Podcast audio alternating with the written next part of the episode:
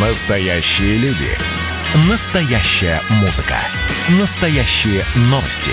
Радио «Комсомольская правда». Радио про настоящее. 97,2 FM.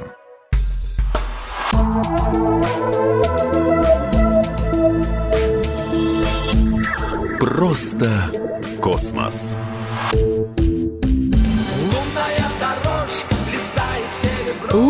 Дорожка блистает серебром. Вообще так и есть, и даже золотом. Только вот кто пройдется по ней первым, давайте разбираться. Это просто космос. У микрофона Баченина М. Вода и гелий будут главными ресурсами Луны, когда люди наконец решат создать на ней постоянные базы. Но какие трудности им предстоит преодолеть? Как преобразится серебристый ландшафт, если начнется массовая экспансия? Китайский аппарат Change 4 впервые в истории совершил посадку на обратной стороне Луны 3 января 2019 года. Все предыдущие миссии, включая высадку астронавтов США, происходили на видимой с Земли стороне спутника. Задачи этой китайской миссии были биологические эксперименты и изучение поверхности Луны. Первый успех китайцев и сразу уникальное достижение. Удалось вырастить побег хлопка. Естественно, семена проросли в специальном инкубаторе на борту посадочного модуля. Главной проблемой было не обеспечение семян необходимыми веществами для роста, а поддержание микроклимата. Температура на Луне колеблется от минус 173 градусов Цельсия до плюс 100 и более. Растение просуществовало несколько дней и погибло во время лунной ночи. Поддерживать микроклимат при температуре ниже 170 дольше 14 дней посадочный модуль не в состоянии. К тому же китайское новостное агентство сообщило, что ночь оказалась холоднее, чем ожидалось. Тем не менее, выращивание растений на Луне открывает возможности для колонизации спутника Земли и других планет, потому что позволит решить вопросы с кислородом и продовольствием.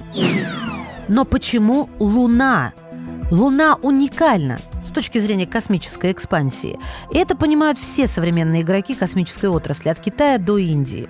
И ведь Луна привлекательна не просто как полигон для отработки технологий. Нет, на ней есть доступные ресурсы. В первую очередь речь идет о воде, а в несколько более дальней перспективы о гелии-3. Гелий-3 – это потенциальный, крайне эффективный источник энергии будущего.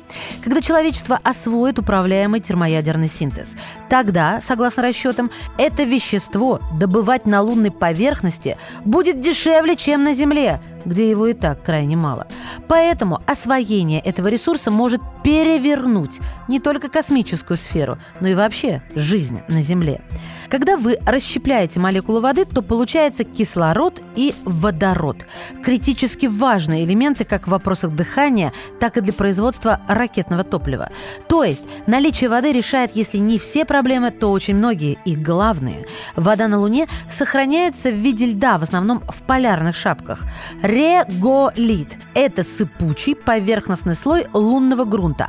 Он также содержит в себе кислород, кремний, железо, алюминий, магний, которые могут быть выделены при помощи нагревания. Для этого могут быть использованы концентраторы солнечного света в виде огромных зеркал или линз. И, кстати, эта технология свою эффективность во время тестов на Земле доказала. Кроме того, запуски космических аппаратов с Луны энергоэффективнее и, следовательно, дешевле. Гравитация спутника составляет лишь 17% от земной. Кроме того, не придется преодолевать сопротивление воздуха из-за отсутствия атмосферы. Похоже, главное – набрать колонистов.